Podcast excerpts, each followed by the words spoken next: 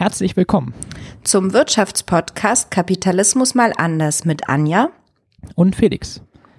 Diese Woche hat Anja uns einen schönen Beitrag aus dem Deutschlandfunk rausgesucht, der so ein bisschen die Grundlage geworden ist für die Folge. Und der heißt A Land Grabbing in Deutschland. Und zwar ist es ein Feature vom Deutschlandfunk ähm, von Februar. Also ist schon ein bisschen länger her, aber wir haben den zum Anlass genommen, um mal über Landwirtschaft in Deutschland zu sprechen. Und zwar geht es, also ich, wir kommen da noch mal genauer drauf, ähm, worum es in dem Feature, in dem Beitrag geht. Ähm, vielleicht ganz kurz erstmal als ähm, Einführung. Und zwar beschäftigt sich der ähm, Beitrag damit, ob es Landgrabbing in Deutschland gibt und ähm, wie, der, wie sich das auswirkt. Normalerweise kennt man den Begriff im Zusammenhang mit Entwicklungspolitik, also vor allem im Zusammenhang mit dem afrikanischen Kontinent, wie dort ähm, ausländische Investoren sogenanntes Landgrabbing durchführen. Die Frage ist jetzt, ob das auch in Deutschland stattfindet, nicht unbedingt, also speziell in Ostdeutschland, nicht unbedingt ähm, bezogen auf ausländische Investoren, aber ähm, andere Großinvestoren. Wie wird mit Boden dort umgegangen? Wie wird der Boden verteilt? Wie wird der Besitz verteilt? Darüber wollen wir heute reden. Und zwar am Anfang beschäftigen wir uns erstmal mit dem Begriff Landgrabbing, erklären so ein bisschen, was das bedeutet. Ähm, was das auch in der Entwicklungspolitik bedeutet oder in Entwicklungsländern. Und danach schauen wir halt, gibt es das eben auch in Industrieländern, speziell in Deutschland? Kann man den Begriff da überhaupt anwenden? Und wie sieht die Landwirtschaft in Deutschland aus? Was für Anreize werden geschaffen? Was für negative oder positive Anreize eben auch? Wie passt Kapitalismus und ähm, Nachhaltigkeit zusammen? Also wir schauen dann auch mal auf unseren eigenen was heißt unseren eigenen? Also wir haben ja einen bestimmten Kapitalismusbegriff. Darüber sprechen wir noch mal kurz. Ähm, darüber haben wir schon in vielen anderen Folgen immer gesprochen, aber ich glaube, es ist ganz gut, das mal so zu wiederholen, was wir unter Kapitalismus verstehen. Und wir schauen uns halt an, passt Kapitalismus und Nachhaltigkeit zusammen. Also ja, damit schließen wir das dann so ein bisschen ab. Ähm, auch speziell eben ja, wie sehen wir die Landwirtschaft hier in Deutschland? Was für eine Aufgabe hat sie noch? Wie wollen wir sie eigentlich auch haben? Das sind so die Fragen, die wir ähm, behandeln und mit denen wir uns so ein bisschen beschäftigt haben. Aber zunächst wird Felix noch mal auf ein paar Kommentare aus der letzten Folge eingehen.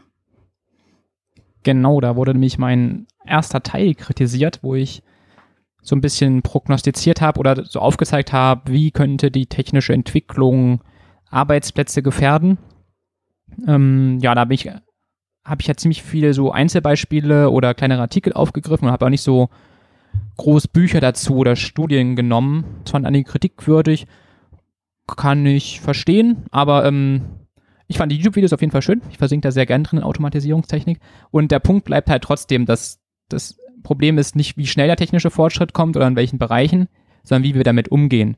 Und da kann man halt auch sehr, sehr guten Gewissens pessimistisch sein, weil der Umgang meiner Meinung nach auch nicht ganz so vorteilhaft ist, wie wir es in Deutschland machen. Aber ähm, genau, das ist im Prinzip klar, man kann da wahrscheinlich noch mehr rangehen, es werden noch mehr Arbeitsplätze wegfallen, als wir jetzt in der letzten Folge da verkündet haben, als theoretische Option. Aber im Prinzip am Ende geht es nur darum, wie geht die Gesellschaft damit um, weil der Wohlstand sinkt ja nicht, er muss ja bloß anders verteilt werden. Und wenn man halt so eine Prognosen hat, sollte man auch oft noch drüber nachdenken, okay, auch wenn die Technik da ist, wird sie dann auch wirklich genutzt werden. Also wir hatten ja auch schon bei der letzten Folge erwähnt, dass einige Potenziale auch jetzt nicht ausgenutzt werden, die theoretisch technisch und ohne Probleme machbar wären.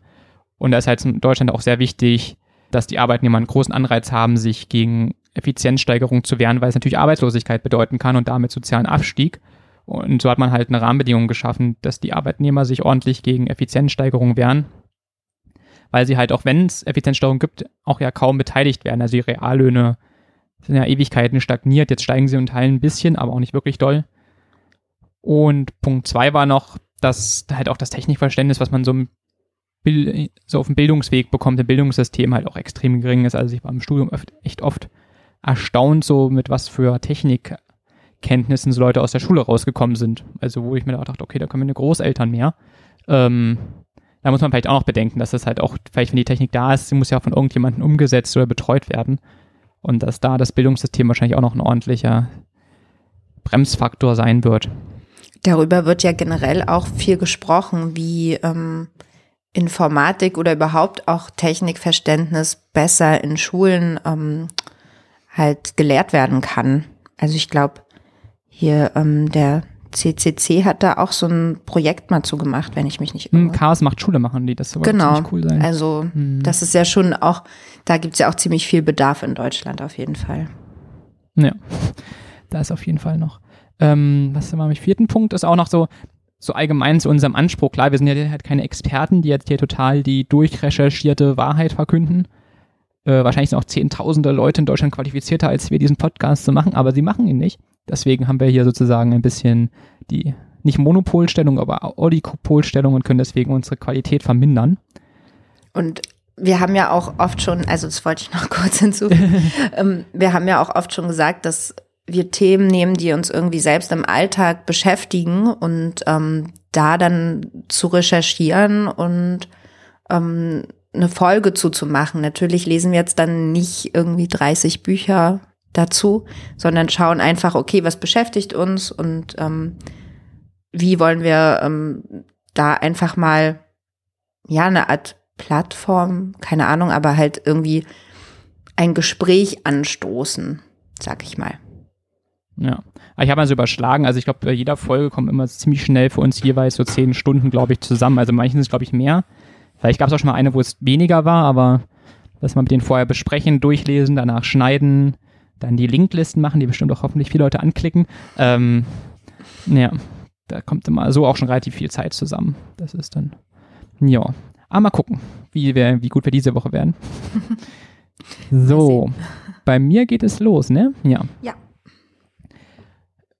Also zum Landgrabbing, also erstmal vielleicht noch Landgrabbing noch genau definieren. Das heißt, glaube ich, jetzt immer noch nicht so gesagt habe, was es genau ist. Also das Prinzip spricht man davon, so von einer Landaneignung, die ähm, mehr oder weniger als illegitim oft empfunden wird, so von anderen Leuten. Also meistens hat schon irgendjemand das Land und es kommen halt Investoren und kaufen das ein und es greifen sich das sozusagen.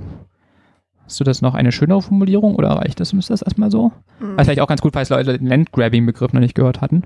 Ja, also nee, das ist halt schon eben diese Aneignung von Land. Meistens sind es Agrarflächen, also nutzbares Land, nutzbare Flächen, die ähm, sich größtenteils ja Investoren oder Leute, die eben von außerhalb sind, ähm, aneignen und halt auch starke Akteure sind, die, die das machen können, also die sich halt diese nutzbaren Flächen aneignen und Profit daraus ziehen.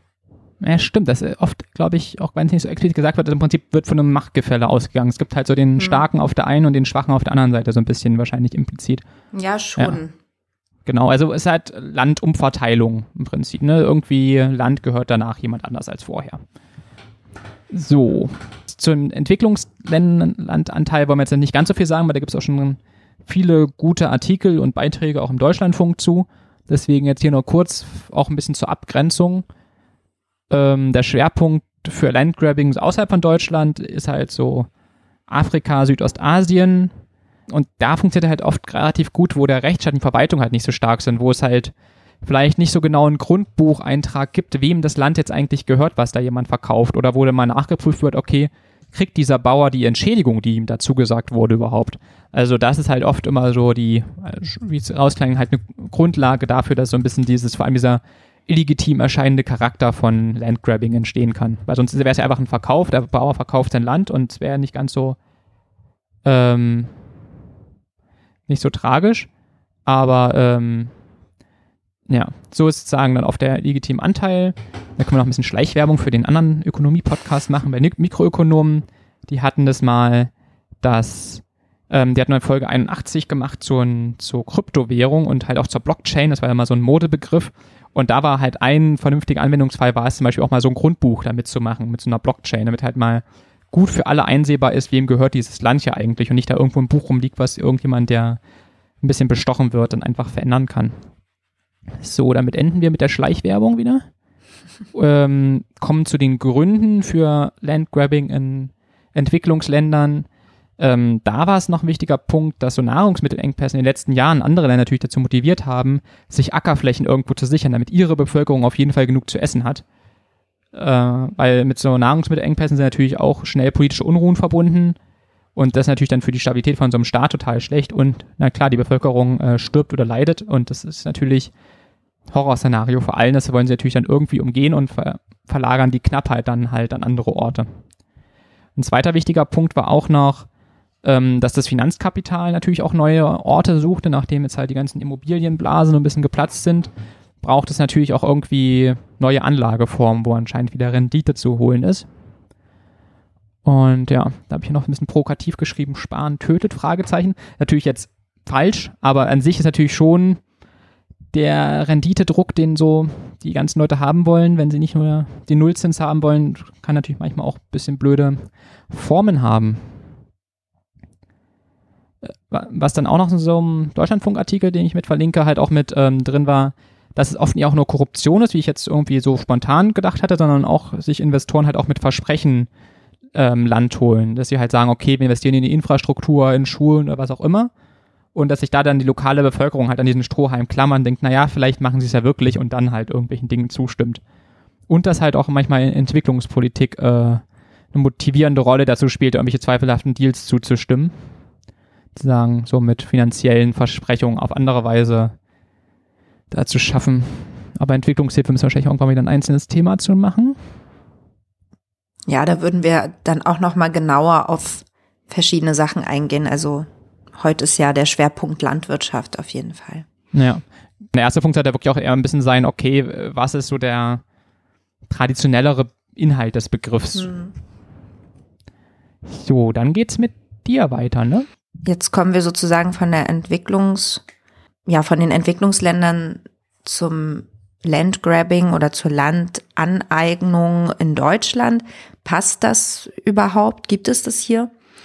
Ähm, diese Frage stellt sich halt auch der, das Feature im Deutschlandfunk. Ähm, außerdem, also es gab interessanterweise so ein ähnliches Feature schon mal 2014. Das nannte sich Ausverkauf der ostdeutschen Landwirtschaft. Also der Fokus liegt vor allem auf Ostdeutschland in dem, in dem Fall. Warum das so ist, ähm, da kommen wir noch gleich drauf. Und ähm, auch in der Taz gab es einen ganz guten Artikel ähm, zu dem Thema. Und zwar hieß der, ähm, der Bauer pflügt, der Investor erntet, Landgrabbing im Osten. Also irgendwie wird der Begriff ja immer wieder genutzt, halt auch wenn es um Deutschland geht. Ja, die Frage ist halt, warum? Das Feature und auch der Artikel ähm, sprechen zwei grundsätzliche Problematiken an. Die eine ist halt die Veränderung von Besitzstrukturen, die, die ja im Begriff Landgrabbing auch mit drin sind. Und die Effizienzsteigerung in der Landwirtschaft. Das, ähm, was jetzt nicht unbedingt in, in den Begriff Landgrabbing passt, was aber auch eine Veränderung der Landwirtschaft ähm, selbst ist. Und zwar ähm, kommen wir erstmal zu, zur Besitzkonzentration. Also was passiert gerade oder was passiert eigentlich schon seit mehreren Jahren? Es gibt immer weniger kleine Bauernbetriebe in den recht landwirtschaftlich geprägten Teilen Ostdeutschlands und verstärkt große Betriebe. Viel Land wird von Firmen ähm, angekauft oder auch von Investoren, die außerhalb Ostdeutschlands agieren, beziehungsweise die oft auch gar nichts mit Landwirtschaft zu tun haben. Also beispielsweise gibt es ähm, Tabakfirmen, die Land kaufen in Mecklenburg-Vorpommern. Vielmann hat Land ähm, angekauft in, ich, ich glaube auch Mecklenburg-Vorpommern, Brandenburg, halt in so die Ecke. Und ähm, größtenteils wird das Land halt genutzt, wie Felix schon meinte, als ähm, für das Finanzkapital als eine Art Finanzanlage, was auch wiederum in, in diesen Begriff passen würde. Und ähm, der Besitz konzentriert sich immer mehr bei, bei einigen auswärtigen Investoren.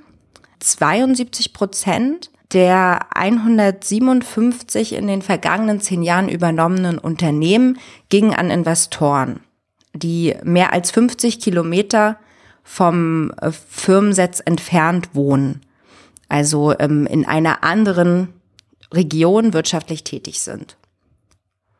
Und 30 Prozent wurden an landwirtschaftsnahe äh, Investoren ähm, übertragen, also überwiegend Bauern aus anderen Bundesländern.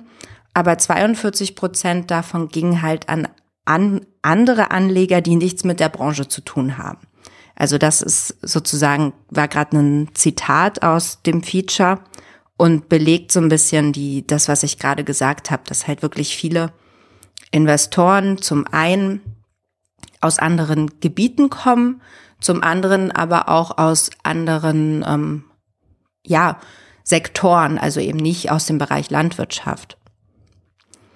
Das Problem daran ist, dass die Gewinne, die dann aus der Nutzung des Bodens ähm, entstehen, also die, das sind ja meistens fruchtbare ähm, Ackerflächen, diese Gewinne fließen von, der, von den Gemeinden selbst ab, also von den ostdeutschen Gemeinden fließen diese Gewinne ab an die Investoren, die ja ihren Firmensitz nicht in der Gemeinde haben.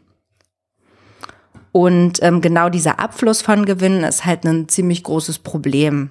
Warum gibt es ähm, diesen Abfluss von Gewinnen? Das, der Grund dafür ist, dass die überregionalen Kapitaleigentümer ähm, keine Ertrags- oder Einkommenssteuern beim Sitz ihres Tochterunternehmens bezahlen. Also eben nicht bei den Gemeinden, sondern dort, wo sie außerhalb sitzen.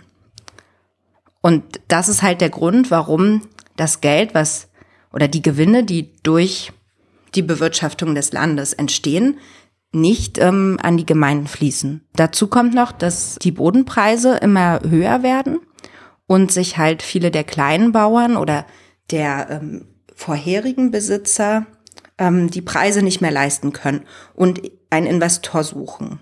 Ja, besonders anfällig dafür sind Genossenschaften.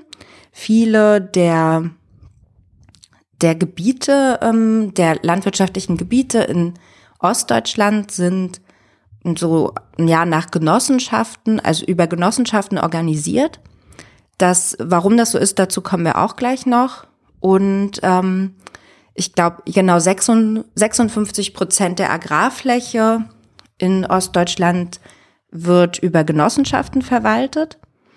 Und wenn Genossenschaften sich ihre Pachtverträge auslaufen, was jetzt so ab 2000 ähm, stattfindet, müssen sie ihr, ihren Teil kaufen. Wenn sie aber dafür nicht genügend Geld haben, was oft vorkommt, weil eben die Bodenpreise hoch sind, dann ähm, suchen sie sich einen Investor.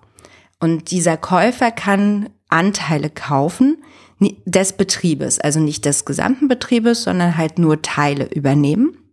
Und er erwirbt damit Kapitalanteile ähm, der Firma mit Agrarfläche. Der Vorteil. Das heißt, sagen der Unterschied. Ach genau. Genau, der Vorteil daran, also was ist der Unterschied? Der Vorteil daran ist, dass ähm, sie keine Gewerbesteuer bezahlen müssen und dass sie so eine gewisse Gesetzeslücke ausnutzen die ähm, den Verkauf regelt. Sie, äh, normalerweise ist es nämlich so, dass Agrarflächen nicht an Nichtlandwirte ver ähm, verkauft werden dürfen. Dadurch, dass sie aber eben nur diese Anteile mit Agrarfläche kaufen, also Firmenanteile, ist das möglich. Also darüber umgehen sie, umgehen sie sozusagen dieses Gesetz, dass eigentlich Nichtlandwirte das nicht kaufen dürfen. Ja.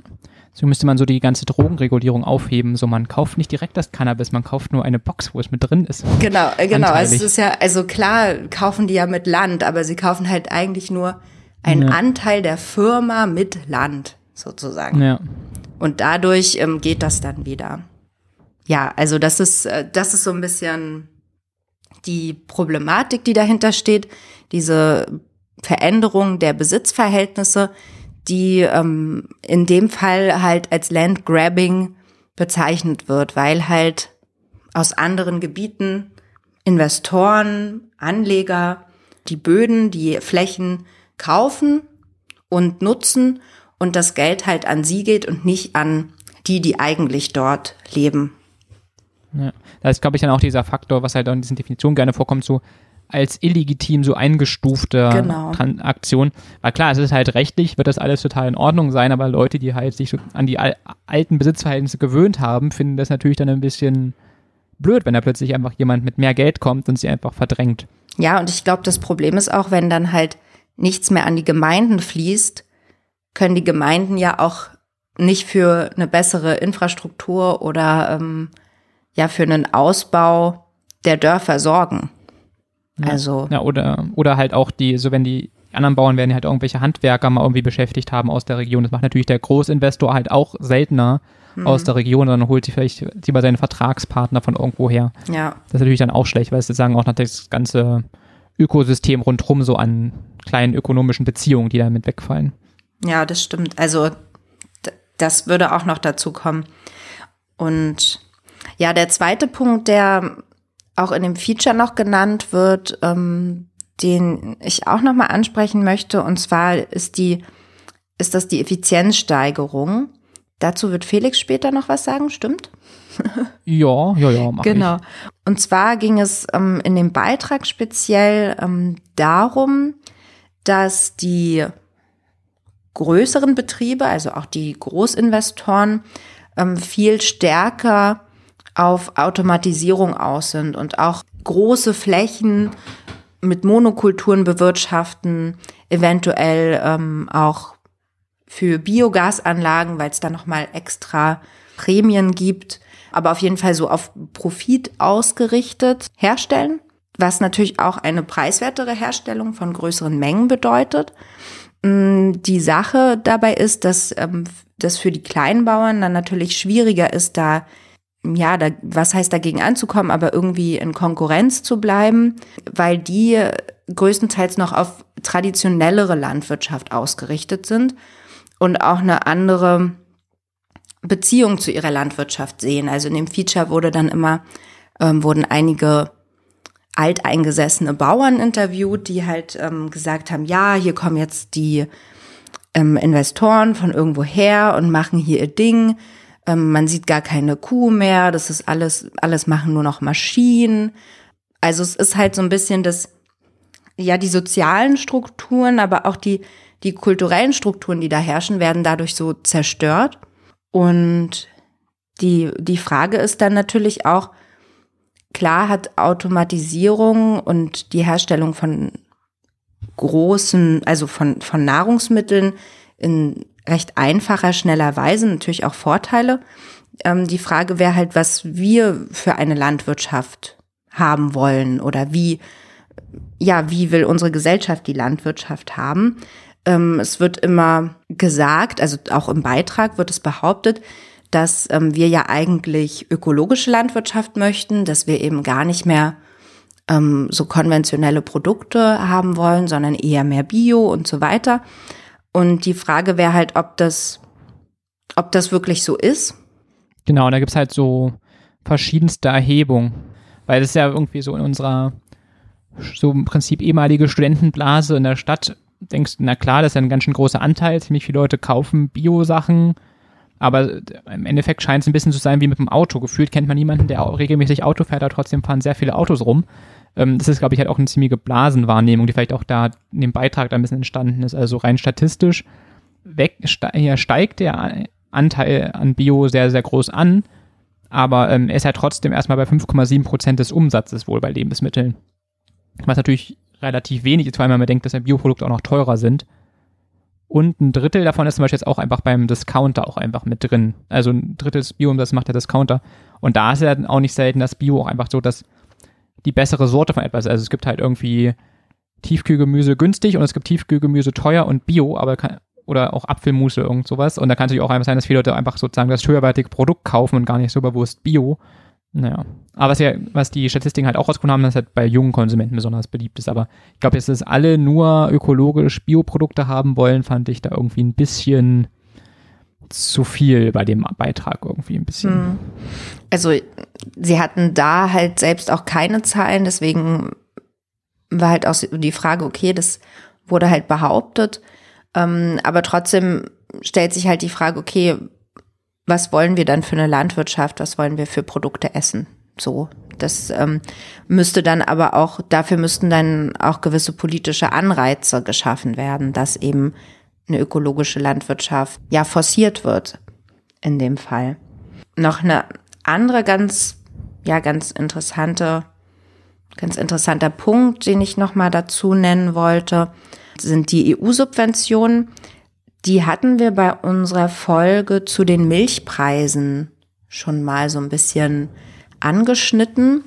Ähm, da ging es ja auch um Landwirtschaft und es ist nämlich so, dass auch deutsche Landwirte Prämien bekommen von der EU, um, also die Begründung ist immer, um den Anschluss an den Weltmarkt zu erleichtern.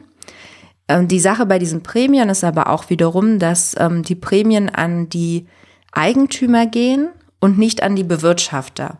Das heißt, auch in diesem Fall gehen ähm, EU-Subventionen, EU EU-Prämien an die ähm, Investoren, also Geld, was nicht in die Gemeinde fließt, nicht an die Leute, die dort das Land bewirtschaften, sondern wieder nach außerhalb.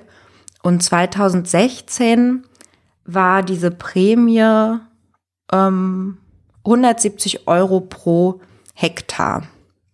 Was schon 100 mal 100 Meter, ne? Genau. Also was sich schon irgendwie recht viel anhört. Naja, das ist also, und das ist halt dann auch wiederum Geld, was eben nach außen fließt, sage ich mal. Ja. ja, es müsste halt mehr zweckgebunden werden, ne? Das ist dann. Genau. Weil Zumindest je nachdem, was man halt für eine Landwirtschaft haben will, aber. Ja, aber die Frage ist halt, okay, warum geht das jetzt an die Eigentümer, warum nicht an die Bewirtschafter oder warum wird es nicht anders aufgeteilt? Gäbe es ja wahrscheinlich unterschiedliche Möglichkeiten. Und auch die Frage Anschluss an den Weltmarkt, ist das immer so wichtig? Naja, damit wir dann schön unsere subventionierten Produkte äh, verkaufen können. Ja, also auch das hat ja Diskussionsbedarf in dem Fall. Wäre aber wahrscheinlich nochmal eine andere Folge. Ja, wir hatten ja, glaube ich, das auch schon mal ein bisschen, ne? Also, mhm. Ich glaube, bei den Stahlexporten, so wie ich das mal angesprochen hat. Nee, wir hatten das ja auch bei der Milch, bei der Milchfolge. Äh, dass halt, wenn man Milch subventioniert und sie dann verkauft, exportiert man halt auch einfach deutsche Steuergelder ins Ausland. Ja weil man erst Geld reinsteckt und dann etwas verkauft, dann ist, geht das Subventionsgeld ja auch mit weg. Und da ist es halt die Frage, ob das so sinnvoll ist. Und hier ist ja das ähnliche, also ist ja ein ähnlicher Fall wieder, wie bei der Milch. Ja, wir haben jetzt so ganz viel auch über die Änderungen der Eigentumsverhältnisse gesprochen und da ähm, würde ich, ja, wollen wir noch mal genauer darauf eingehen.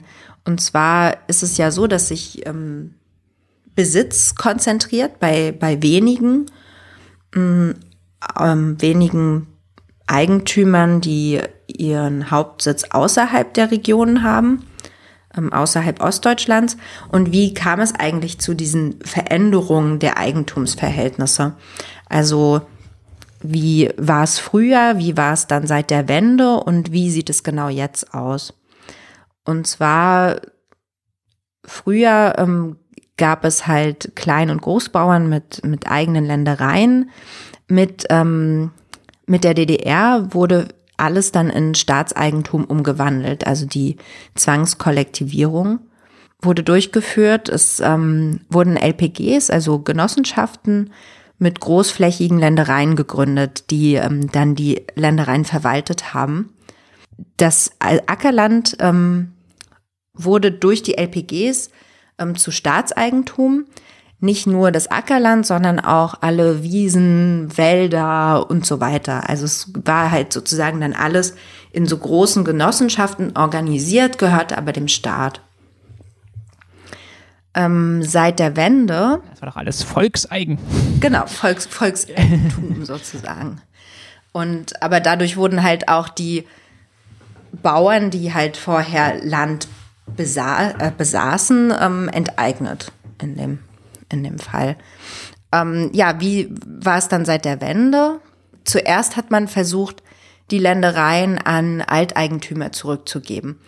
Natürlich war es da irgendwie schwierig, alle wieder zu finden, auch eventuell hat man natürlich versucht, Erben zu suchen. Ähm, das Problem hatten wir, glaube ich, auch schon mal bei den ganzen Wohnungssachen.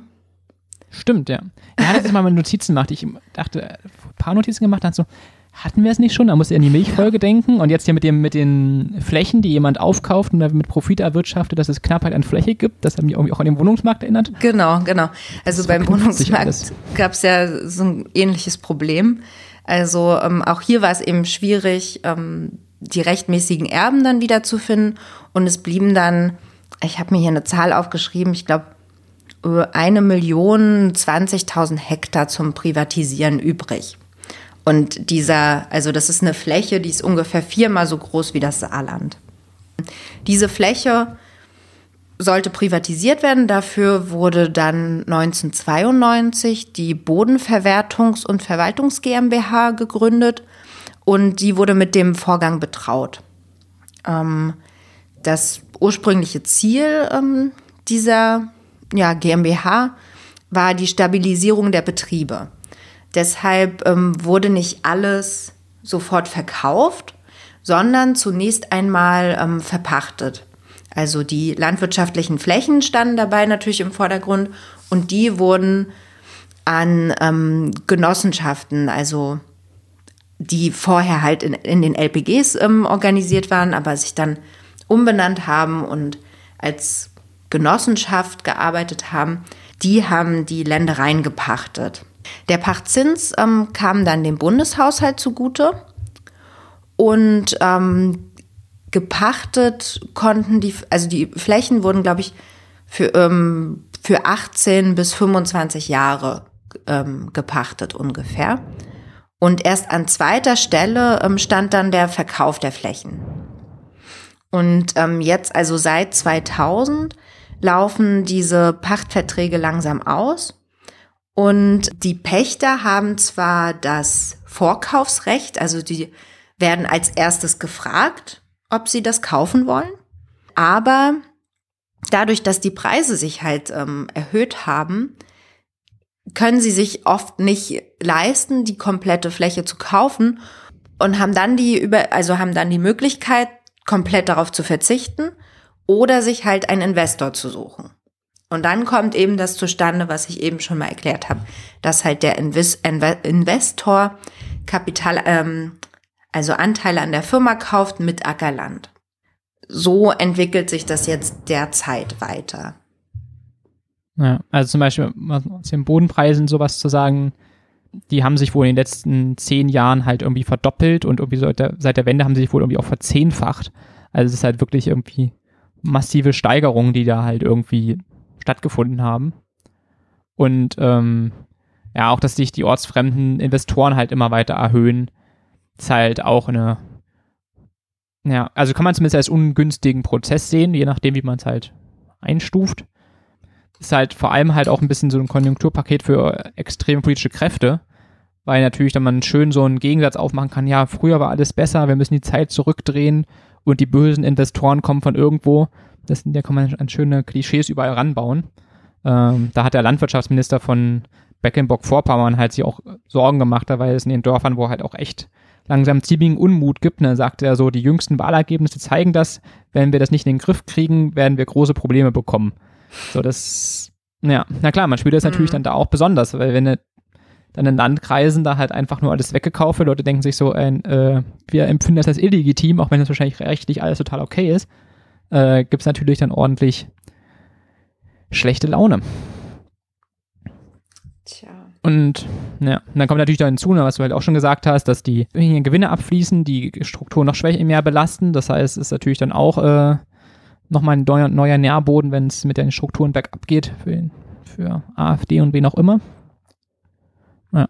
Und was halt der Vorteil ist, weswegen es halt in den Kopf genommen wird, ist halt, dass der Bund natürlich jetzt mehr Geld auf einmal bekommt, wenn er die Flächen verkauft, als wenn er sie verpachtet. Das ist ja das war nicht, vielleicht nicht ganz irgendwie sinnvoll, das zu machen, wie auf langfristige Einnahmen zu verzichten, um kurz was zu bekommen, aber es ist ja oft bei diesen Privatisierungen, wenn dann die Politik sich freut, haha, wir haben eine schwarze Null bekommen, aber ähm, dafür halt dann später die Einnahmen fehlen von Dingen.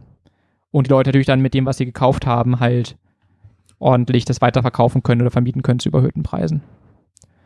Was ich jetzt auch noch interessant fand, war, ähm, dass die EEG-Förderung im Prinzip ja dann auch noch den Bedarf mit erhöht hat, weil dadurch, dass man halt so Biogasanlagen und sowas betreiben möchte, braucht man ja mehr Flächen, wo das dann angebaut wird, den Mais was man immer da verbrennt. Und dass sozusagen damit äh, eigentlich mit dem guten Ansinnen, die Natur zu schützen, ja dann den kleinen Anbieter verdrängt werden, die sich vielleicht mehr um die Natur kümmern wollten. Das fand ich irgendwie ein bisschen ironisch irgendwie. Aber ja. Genau, da kommen wir jetzt nämlich zum Punkt. Effizienzsteigerung zwingt der Kapitalismus dazu, weil das klang jetzt in diesem ähm, Feature auch ein bisschen durch. Und das ist ja auch, wenn man äh, sich so ein bisschen schwingt es immer schnell damit irgendwie, ja, das sind die bösen großen Investoren und die machen alles platt und effizient und leblos.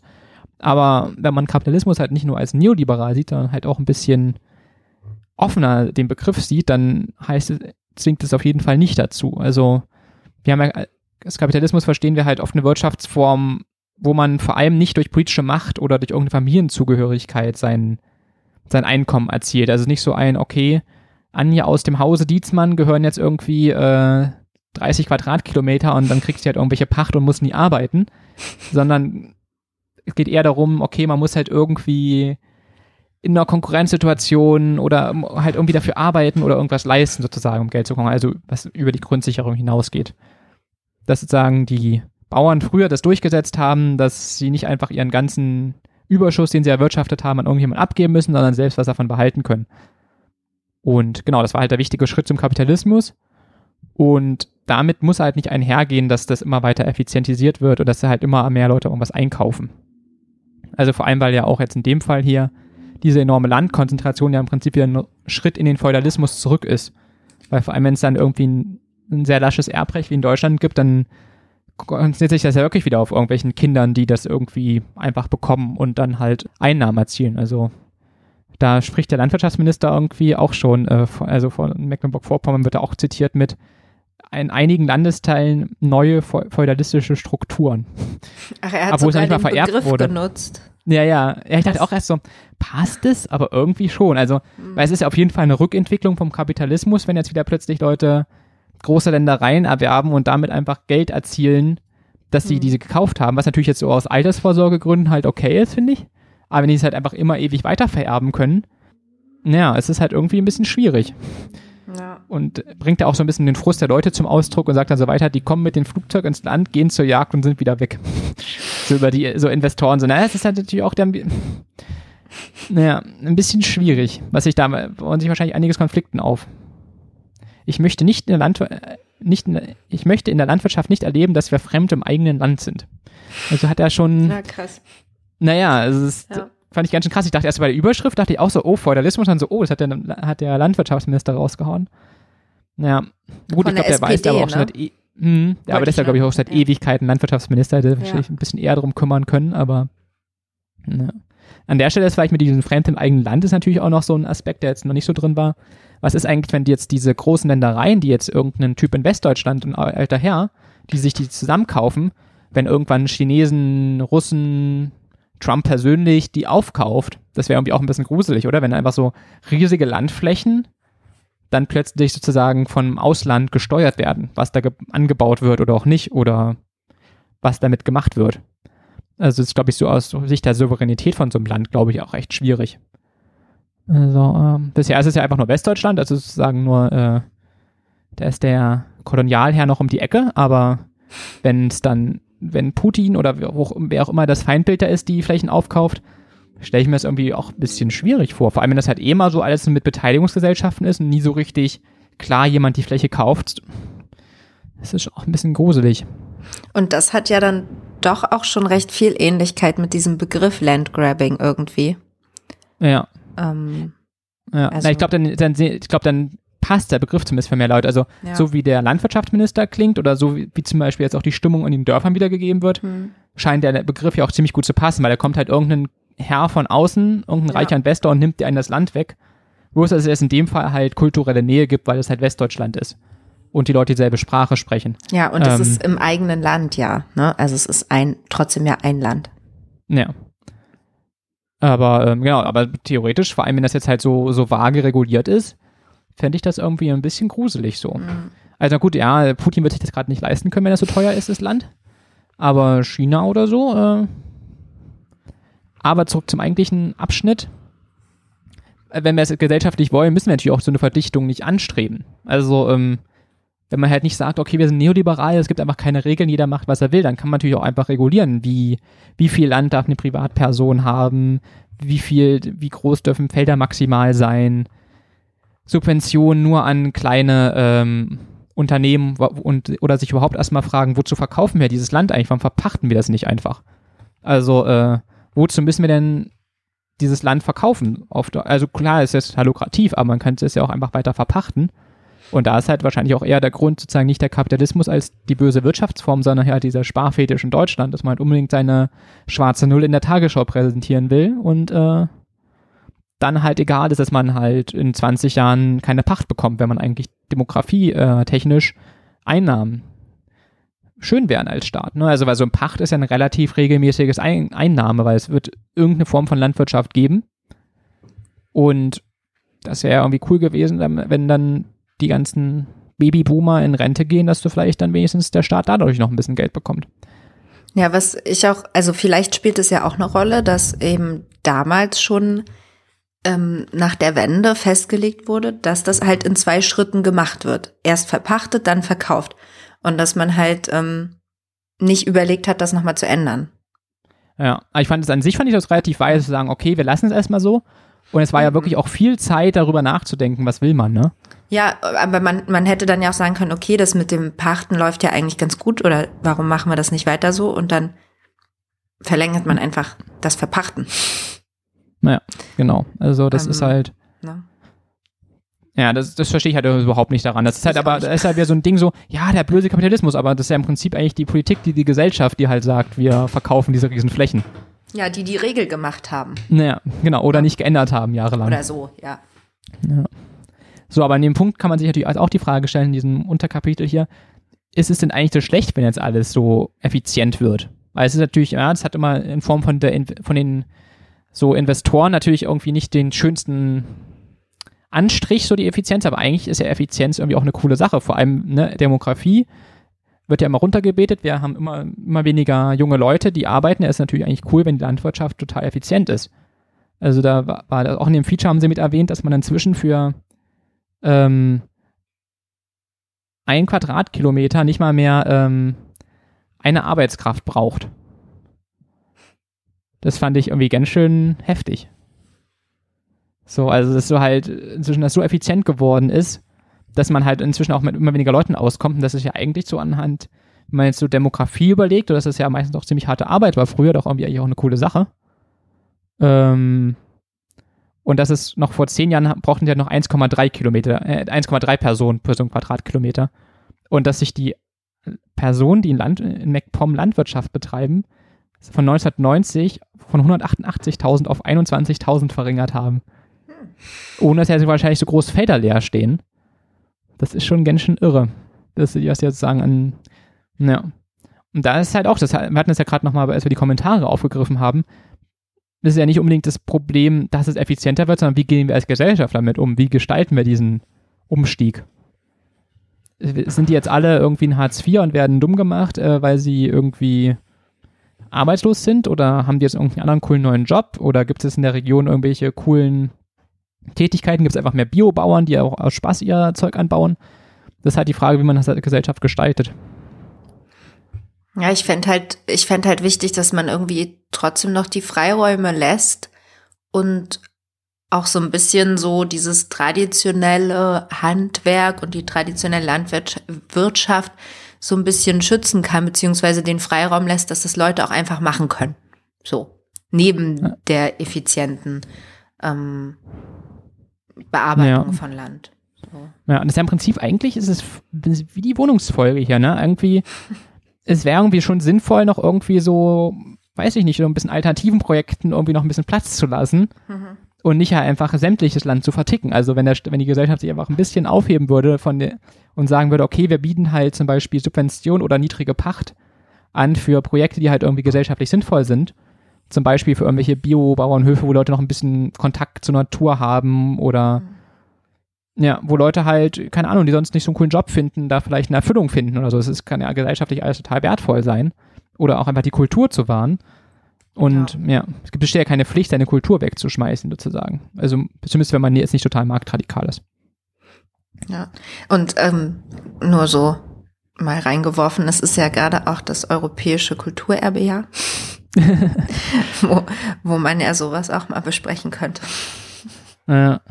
Ja, es ist dann schon, also ich, ich finde halt, also ich verlinke danach auch wieder, ich habe glaube ich schon wieder einen Link reingemacht, ähm, zu so Make-Roboter. Also ich bin ja total so Automatisierungsfasziniert so, aber ich finde irgendwie das so ein bisschen zu bewahren und irgendwie so ein bisschen dran zu erinnern, wie das so früher gelaufen ist, finde ich jetzt auch schon nicht ganz falsch so. Also, äh, und da muss man halt, glaube ich, halt schon als Gesellschaft gucken, dass man halt sagt, okay, wir haben meinetwegen jetzt ein paar total effiziente Betriebe, aber wir bewahren uns das auch einfach. Ist ja vielleicht auch ganz cool, wenn mal irgendwann mal der große Hacking-Angriff kommt und die automatischen Trecker nicht mehr fahren, dass ja wenigstens noch ein paar Leute wissen, wie man so ein Feld bewirtschaften muss. Das wäre ja, vielleicht auch find, ganz cool. Ich finde es auch schön, so diese alten Bauernregeln, die mein Opa irgendwie noch kennt, ne, dass sowas halt nicht total verloren geht. Ja. Weil die ja auch wertvoll sind. Ja. Ja, und ich glaube, da ist halt wirklich der Punkt, dass es halt einfach so, wie gehen wir als Gesellschaft damit um? Ist uns das was wert und wollen wir das irgendwie unterstützen? Und ich finde, ja, da, da war es im Feature halt auch wieder so, ja, das ist halt dieses Effizienzdenken des Kapitalismus mäßig. Ich dachte jetzt so, nee, das ist halt einfach, wir sind halt einfach eine ignorante Gesellschaft. Ähm, so, der letzte Punkt aus dem Kapitel ist hier ähm, Umweltfrage, die da aufgeworfen wurde ähm, ab dass sozusagen dieses Effizienzstreben nicht automatisch immer zu Lasten der Natur gehen muss. Was ich halt auch mal so denke, so, nee, muss es nicht. Ähm, aber genau, da haben sie auch mal aufgesprochen, okay, es gibt halt große Bodenpreise, deswegen setzen sich halt die Bauern durch, die nur noch auf Effizienz achten und denen halt die, die Umwelt so ein bisschen egal ist. Und da hast du wieder was, habe ich gehört. Ja, also das passt ja eigentlich zu, zu all den Sachen, die jetzt gerade schon angesprochen wurden, nämlich ähm, ob der Kapitalismus nachhaltig sein kann wenn man das googelt, also wenn man einfach Kapitalismus und Nachhaltigkeit zum Beispiel googelt, kommen fast durchweg Beiträge, die halt die Vereinbarkeit von Nachhaltigkeit und Kapitalismus verneinen. Da ist aber halt auch die Sache, dass eben von einem neoliberalen ähm, Kapitalismusbegriff ausgegangen wird. Und klar ist es so, dass ähm, kapitalistisch agierende Unternehmen nach Profit streben, was aber eben auch einhergeht mit Kostenminimierung. Und wenn man, ähm, wenn die Kosten für die Umwelt zu Kosten für Unternehmer werden, dann würden sie ja auch mehr auf die Umwelt achten, weil es halt ihre Kosten minimiert sozusagen. Und die Ausbeutung von Rohstoffen beispielsweise ist extrem kostenintensiv. Und wenn man sich anschaut, okay, was für Firmen vor allem ähm, Rohstoffe ausbeuten, sind das meist für ähm, Monopole, die ähm, gewisse Privilegien haben und sich das deshalb leisten können, Rohstoffe auszubeuten, ähm, die halt in speziellen Ländern aus irgendwelchen Gründen einfacher ähm, an Rohstoffe kommen, zum Beispiel. Und wenn es diese privilegierten Rechte aber nicht gibt, sondern nur das Allernötigste von den Unternehmen genutzt wird, weil sie halt gar nicht so viel ausgeben wollen dafür, dann würde das die Umwelt ja auch viel mehr schützen. Ich denke auch, dass da halt die Anreize ähm, eine große Rolle spielen, also was, was politisch geregelt wird. In dem ja, Fall. Also es ist halt auch wichtig, dass halt die Kosten auch wirklich, äh, die entstehen, auch dem Unternehmen in Rechnung gestellt werden. Also mhm. Also es gibt ja diesen CO2-Handel zum Beispiel, das so für Fabriken, okay, du hast CO2 rausgehauen, dafür musst du jetzt zahlen. Das müsste halt bei Landwirtschaftssachen halt auch sein. Oh, du hast besonders viel Dünger benutzt oder du hast den Boden total ausgereizt oder was auch immer oder Antibiotika, zum Beispiel, du hast so viel Antibiotika rausgehauen, das, du, da gibt es jetzt eine Abgabe drauf. Also es gibt ja die verschiedensten Möglichkeiten, sozusagen den Kost, die Kosten in Rechnung zu stellen die da entstehen. Und das müsste man halt einfach machen. Und dann würde nämlich der Kapitalismus halt auch, also der Unternehmer sich denken, okay, ich will diese Kosten minimieren. Deshalb, wie man mit Rohstoffen, die nicht so weit verbreitet sind, ähm, ein bisschen sparsamer umgeht und versucht, die zu minimieren. Ähm, ja, und so müsste es halt mit der Natur halt auch sein. Und das, wenn da halt einfach so der Anreiz fehlt, dann äh, ist es halt schwierig, hm. das durchzusetzen. Ja, es gibt ja immer wieder so Fälle, vor allem in Mecklenburg-Vorpommern, also beispielsweise in Anklam gibt es die Zuckerfabrik. Und da gab es mal so einen Vorfall, die stellen zum einen Zuckerrübensirup her, aber halt auch so ein Alkohol, weiß gar nicht, so ein Industriealkohol aus Zuckerrüben irgendwie. Und die haben nicht, also auch nicht genug ihre Filter gecheckt, ähm, wie auch immer, und haben halt ähm, Alkoholabfälle in die, in das naheliegende Naturschutzgebiet abgeleitet. Und ähm, da sind dann ganz viele Fische gestorben. Und also es war ein Riesendesaster. Und viele haben sich darüber aufgeregt, verständlicherweise, und auch gesagt, ja, die müssen zur Rechenschaft gezogen werden und so weiter. Wurden sie aber nicht. Also wahrscheinlich mussten sie eine kleine Strafe zahlen, aber es war halt, ähm, war, war anscheinend nicht so viel, dass es jetzt irgendwie problematisch ist, weil in Anklam gibt es natürlich auch nicht so viel Arbeitsplätze. Die Zuckerfabrik ist ein, eine, ähm, ja, noch eine Fabrik, die Arbeitsplätze bereitstellt. Also will man da natürlich jetzt auch nicht irgendwie zu viel gegen machen und so weiter. Und dann kommen halt, also ich finde, es gibt immer mal solche, ja, solche Vorfälle, die dann nicht ordentlich, also woraus daraus könnten ja neue Regeln entstehen oder daraus könnte man ja sagen, ja, das geht so nicht, deswegen ihr müsst euch da und daran halten, ihr müsst ähm, mehr, ihr müsst halt die Kosten tragen, aber das ähm, findet halt ganz oft nicht statt. Ja. Ja, da hat ja unser Ökonomieprofessor immer so ein bisschen die Leute dann entsetzt, wo er dann erzählt hat, so, naja, Kapitalismus ist die beste Wirtschaftsform, die der Natur eigentlich passieren kann, weil wenn man da halt die Rahmenbedingungen richtig setzt, ähm, schon die Leute halt maximal die Umwelt. Also kann natürlich, das geht natürlich irgendwann auch ziemlich auf, hier auf Kosten des Wohlstands, wenn man es da ins Extrem reintreibt.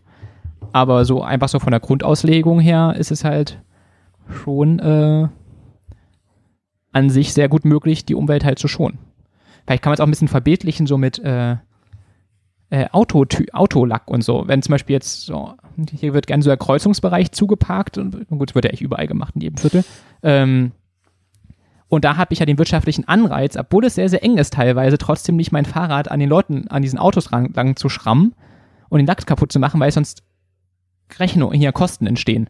Ich glaube, wenn ich jetzt sozusagen wie so ein Großindustrieunternehmen denken würde, ach, ich hafte ja nicht dafür, ähm, würde ich vielleicht auch weniger Au Aufmerksamkeit darauf äh, verwenden, keine Autos zu schrammen, die auf Kreuzungsbereichen stehen oder die an Abfahrten vom Fahrradweg stehen.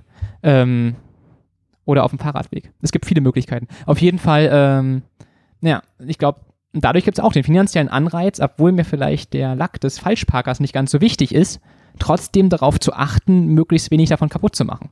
Und sozusagen, das, was wir für die Autos haben, müssten wir halt auch für die Natur haben, so ein bisschen. Ja, also die Autos wären Bäume oder so. so eine Art. Dass man sozusagen Kosten abbildet, die entstehen, damit die Leute die ernst nehmen, auch wenn ihnen das eigentlich völlig Schnuppe ist, sozusagen. Also genau wie wahrscheinlich vielen Radfahrern der Lack von einem falsch parkenden Auto egal ist, ist wahrscheinlich vielen Wirtschaftsunternehmern das halt auch egal. Und ich finde halt, ist dann auch mal ein bisschen falsch, dann so die zu dämonisieren, so die Bauern oder so, die halt nur auf ihr Überleben achten oder halt nicht so den Biostandard verfolgen. Ich denke so, wenn die sich halt an die Regeln halten und nicht mal im Graubereich unterwegs sind, sondern das machen, was die Politik eigentlich von ihnen will, sollte man halt auch nicht sagen, oh, ihr seid total rückständig und falsch oder so, wenn sie halt konventionell anbauen, dann muss man halt die Regeln ändern, dann muss man halt die Anreize ändern, damit sie sich ändern.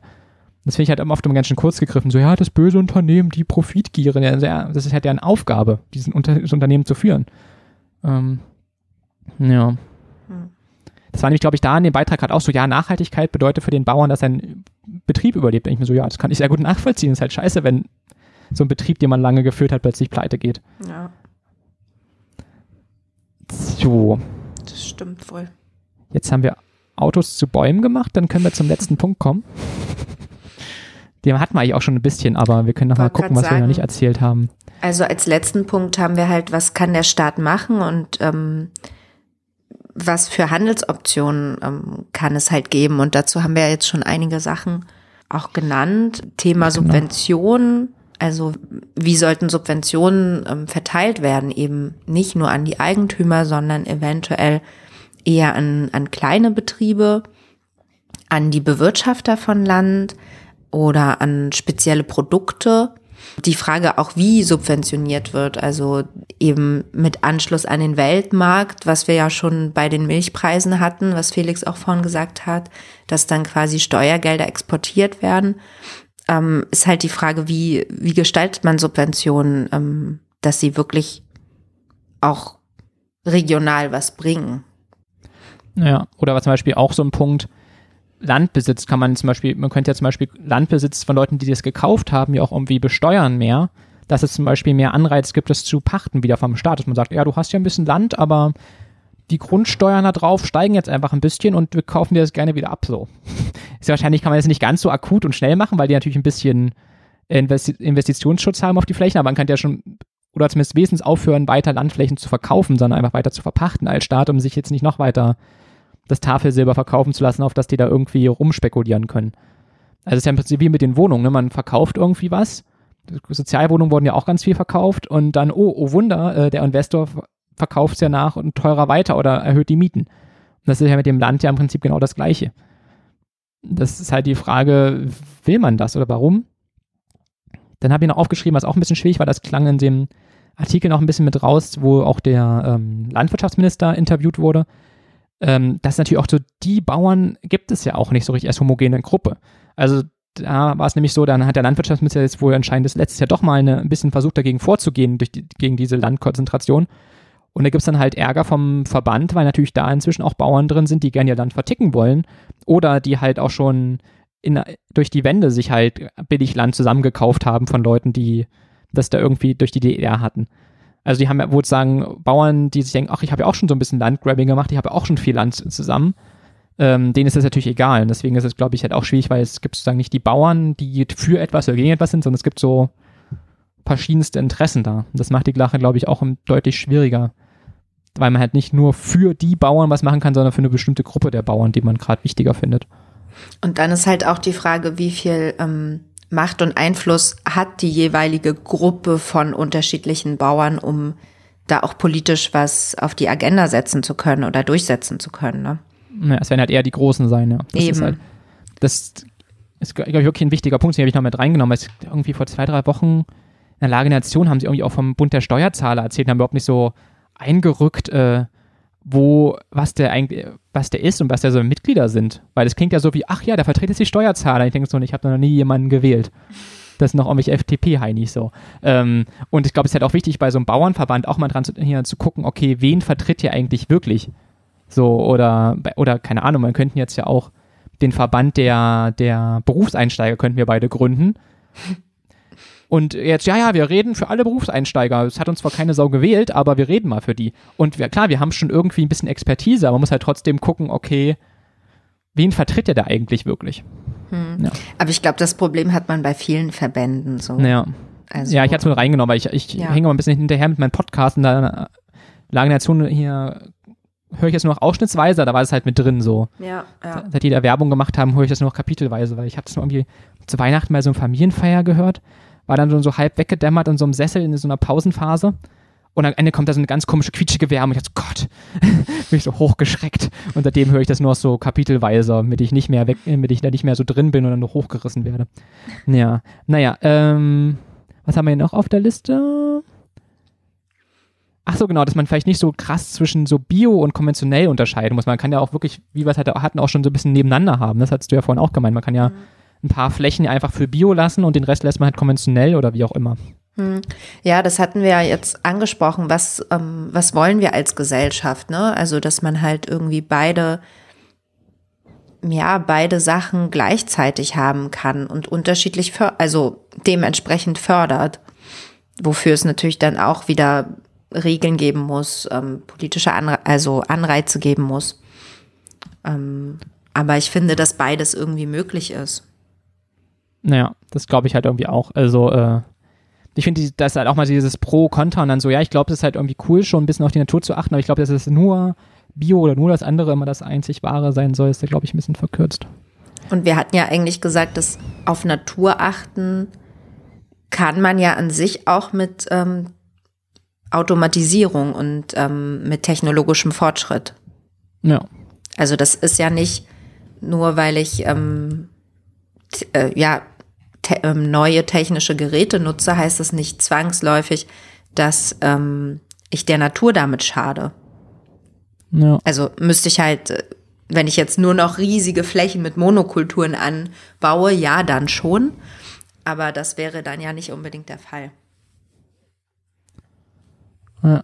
Was ich jetzt auch noch aufgeschrieben habe als vorletzten Punkt ist so, glaube ich, da sich in Deutschland auch die Einkommensschichten halt teilweise so wenig Geld haben, also in unteren Einkommensschichten, dass da halt auch der Anreiz da ist, Nahrungsmittel so wie billig wie möglich herzustellen. Also, weil viele sehen ja auch so ein bisschen Bio und sowas als Lebensstil, aber viele Leute haben halt einfach das Geld nicht. Also, ähm, das wäre vielleicht auch ein Punkt, wenn Leute ein bisschen mehr Geld hätten und dann könnten sie vielleicht auch in höherwertige Lebensmittel investieren. Und dann könnte man zum Beispiel auch manche Subventionen rausnehmen, die die Lebensmittel auch einfach so billig machen, wie sie sind. Also ähm, jetzt am Ende, wo uns keiner mehr zuhört, könnte man zum Beispiel auch, ja auch sagen, dass die Fleischpreise einfach krass sind in Deutschland. Also dass irgendwie dann Hackfleisch teilweise weniger kostet als Weintrauben oder irgend sowas. Ja, das finde ich auch. Ist krass. schon echt absurd. Und das, der Grund ist natürlich auch, weil Leute, einige Leute halt so extrem wenig Geld haben, dass sie es sonst wahrscheinlich kaum leisten könnten. Aber ich kann, ich kann mir jetzt da auch vorst gut vorstellen, dass man einfach sagt, okay, man gibt den Leuten einfach mehr Geld, nimmt die Subvention aus dem hier System raus und ähm, hat dann vielleicht auch den Vorteil, dass Leute vielleicht dann, wenn das Fleisch weniger subventioniert wird, vielleicht das auch dann sich doch denken, naja, ich kaufe doch lieber wieder Obst oder so. Hm. Wäre vielleicht auch nicht schlecht. Ich habe auch, weil du gerade sagst, ähm, geringes Einkommen, ähm, heute einen Beitrag gesehen, dass in Deutschland, ich glaube, um die 17 Prozent der Bevölkerung ähm, haben unter 2000 Euro brutto, obwohl sie in einem Vollbeschäftigungsverhältnis sind. Ja, und in Ostdeutschland waren es über 30 oder 30 Genau, Prozent. ich glaube, ja. genau. Ostdeutschland waren sogar mehr. Ich glaube, insgesamt Deutschland 17, irgendwie Westdeutschland 14, Ostdeutschland über 30. Das fand ich auch schon ziemlich krass. Ja, wenn man dann halt so sich das mit den Mietpreisen noch anguckt, wie die sich so entwickeln, äh, ja. Ja, also und da kann ich mir nicht vorstellen, dass dann so viele Bio kaufen. Ziemlich schwieriger. Muss man dann sehr, sehr zurückhaltend leben. Ja. Sich nicht so viel zu bewegen, dann braucht man nicht so viel Energie und dann geht das. Ja, ja klar, wahrscheinlich können sich auch viel mehr Leute Bio kaufen, die sich es auch leisten können, aber ich finde, man müsst, die Regeln müssen einfach so sein, dass man mit konventionellen Lebensmitteln halt auch einfach nachhaltig agiert. Auf also klar, Fall. dass es halt, wenn man halt Bio wichtig findet, man sich auch Bio kaufen kann, aber die Regeln müssen halt einfach so sein, dass die Landwirtschaft der Natur halt nicht so schadet. Und das ist ja ohne Probleme machbar. Es ist ja genauso, wie es jetzt auch Berichte gab, dass so ein Diesel auch irgendwie so zum Bauen ist und einzurichten ist, dass der extrem wenig Schadstoffausstoß hat. Was mich jetzt irgendwie nicht überrascht, weil ich denke mal so, ja, die, die Ingenieure, die sind schon Ingenieure, die haben schon ziemlich drauf so. Aber wenn die halt von der Politik irgendwie den Anreiz gibt, naja, müsst ihr daran nichts fixen, das war ja jahrelang bekannt, dass die da rumtricksen, ja, wozu sollen sie sich dann da die Arbeit machen, das ja. irgendwie zu minimieren? Ja. So, wir hätten es ja. fast unter einer Stunde geschafft. Aber wenn du ganz viele Amps rausschneidest, schaffen wir es vielleicht. mal gucken, mal gucken. Aber auf jeden Fall sind wir jetzt so ähm, beim Ende unserer Folge. Wie gesagt, es ging heute um Landwirtschaft, so wie schon mal bei den Milchpreisen. Heute haben wir aber noch mehr über Ackerland gesprochen, über ähm, Bodenpreise, generell die Besitzkonzentration von Land ähm, in Ostdeutschland und auch so ein bisschen jetzt überlegt, was es da für Lösungen geben würde oder was für Handlungsoptionen. Ja, damit ähm, würden wir uns dann für heute verabschieden. Bis zum nächsten Mal.